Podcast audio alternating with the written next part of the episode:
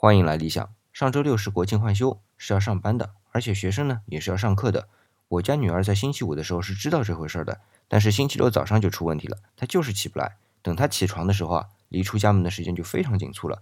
我很自然就不停的催促，结果把午饭给落家里了。我是自己带饭去公司的，主要呢是比较矫情，对于吃啊比较讲究。你要知道，这对吃比较讲究的人，要是去吃盒饭，这种滋味不是很好。